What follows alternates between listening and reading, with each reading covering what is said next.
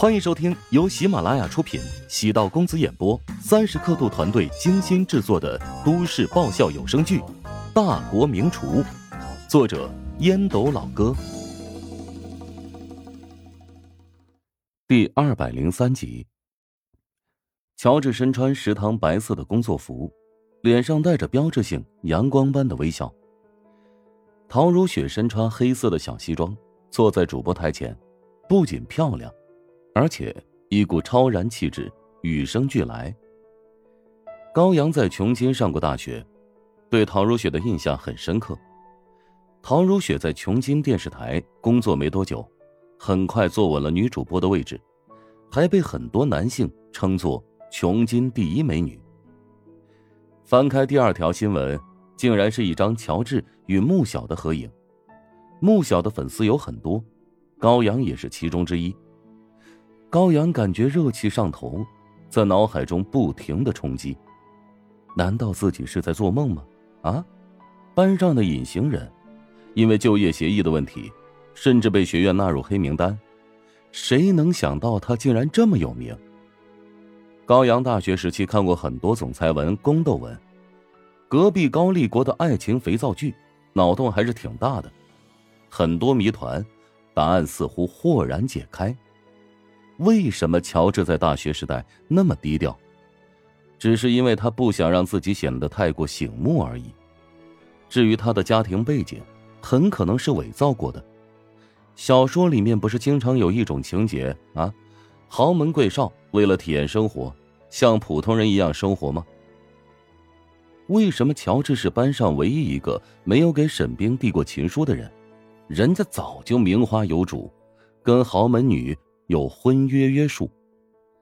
沈冰虽然长相漂亮，但和陶如雪相比，还是欠缺了一筹。高阳推理着剧情，加入言情剧的狗血设定，很多矛盾之处抽丝剥茧而出。高阳突然有一种很贱的想法，应该感谢胡展娇，啊，刚才胡展娇泼自己冷水，那是将自己泼醒了，否则自己会一错再错下去。至于那个杜兴武，完全就是一个渣男，自己也是瞎了狗眼，怎么会看上他这么个表里不一、色厉内荏的败类？高阳的性格比想象中要果断，他可不是那种情痴，会痴迷某个男人不可自拔。杜兴武的家境不错，在云海有房，跟自己是同学，知根知底儿。高阳觉得他是个可靠的结婚对象。没想到，杜兴武会这么懦弱，前面的那些加分项，自然要全部清除为零。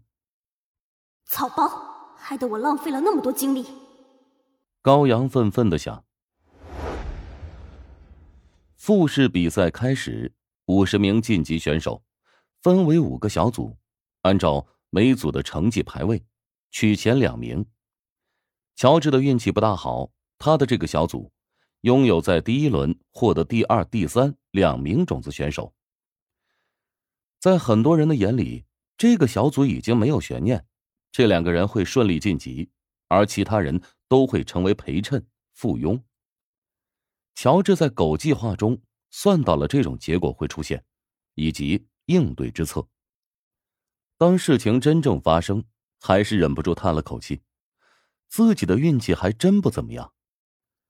钟石、好望还有苏大年三个人的运气都不错，他们的对手只有一个排名靠前的种子选手。乔治呢是第三批进入赛区，每批时间为两个小时，因此他的比赛到下午两点钟左右才开始。当比赛开始，所有人都不再允许离开大会现场。虽然电视台没有对复赛进行直播。但是从现场的大屏幕可以看到场内情况。钟石第一批就进入考场，他的额头不断冒出细密的汗珠，看得出来他非常紧张。因为第一轮比赛的成绩不错，所以钟石被列为种子选手，是其他人重点关注的对象。伴随着尖锐的电子哨音响起，钟石的表情突然沉了下去。他拿起了锅，争分夺秒的开始烧水，同时熟练的清洗各种菜品。复试的比赛规则很简单，要求选手在最短的时间内，利用桌上提供的食材，准备三道精致可口的菜肴。食材的可选择性很低，只有寥寥数种。第一轮比赛限制油盐酱料，第二轮比赛限制食材。此次大会的考官们还真会玩，真能玩。所谓巧妇难为无米之炊。即便再高明的厨师，遇到没有心仪的食材，水平总会大打折扣。而且，每个厨师都有拿手菜，如果菜品不多的话，拿手菜肯定做不出来。拼的是对所有菜品的熟悉和掌握。乔治还是第一次观看忠实的烹饪过程，难怪他能稳定的在每一场比赛过程中将自己的实力发挥出来。从刀工便能够看出，忠实扎实的基本功。忠实准备的第一道菜是淮南菜当中有名的一道菜——大煮干丝。先熬制鸡汤，高压锅熬制，半个小时之后，等鸡肉炖烂，将鸡胸脯肉撕成鸡丝。想要切出合格的干丝，先劈白干。右手执刀，将刀横放。刀面朝上，左手按住香干，右手将刀随着砧板平行的角度切入香干，一刀到底，劈一片出来。每片一毫米，一块豆腐要片出十八片才算是成功。将香干片好之后，叠在一起切成丝。钟石每一刀下去快准狠，丝当然也是越细越好，一刀贴着一切。可以切上百来刀，这样一片香干就可以切出千来条干丝，因此三四片香干便能够制成满满的一碗。大煮干丝还得有火腿和开阳作为材料，火腿要用上房，只用瘦肉，也要切成极细的丝。开阳是将海虾煮熟后晒干去壳制成。乔治细心观察。钟石不愧是国厨之后，这道菜绝对有国宴水准。至于其他两道菜，虽然也是极品，但还比不上这道菜的匠心。两个小时稍顺即逝，十一名评委将所有的菜品都品尝了一遍，最终，其中一名评委对忠实的大煮干丝很感兴趣，他先用筷子夹起一团干丝，缓缓送入口中。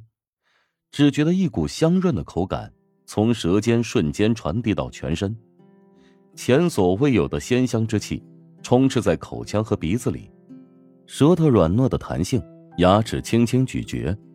除了干丝特殊的软 Q 之外，还有其他食材带来的点睛之笔。再喝一口汤，比起纯鸡汤多了很多种香气，但鸡汤依然浓稠，甚至还有些油腻的丝滑。这是一道让人很惊艳的菜，不愧是第一轮获得第五名选手的作品。你对大煮干丝这道菜进行了创新，不对，严格来说并非创新，而是复古。忠实感叹评委的经验丰富，拥有深厚的底蕴，如实说道：“哦，我加入了笋丝儿、银鱼丝儿、木耳丝儿和口蘑丝儿，还有紫菜丝儿、蛋皮丝儿等九种原材料。”呵呵，果然有想法。你制作的并不是大煮干丝，而是大煮干丝的前身——酒丝汤。呃，因为原料受限制，所以并不是传统的酒丝儿。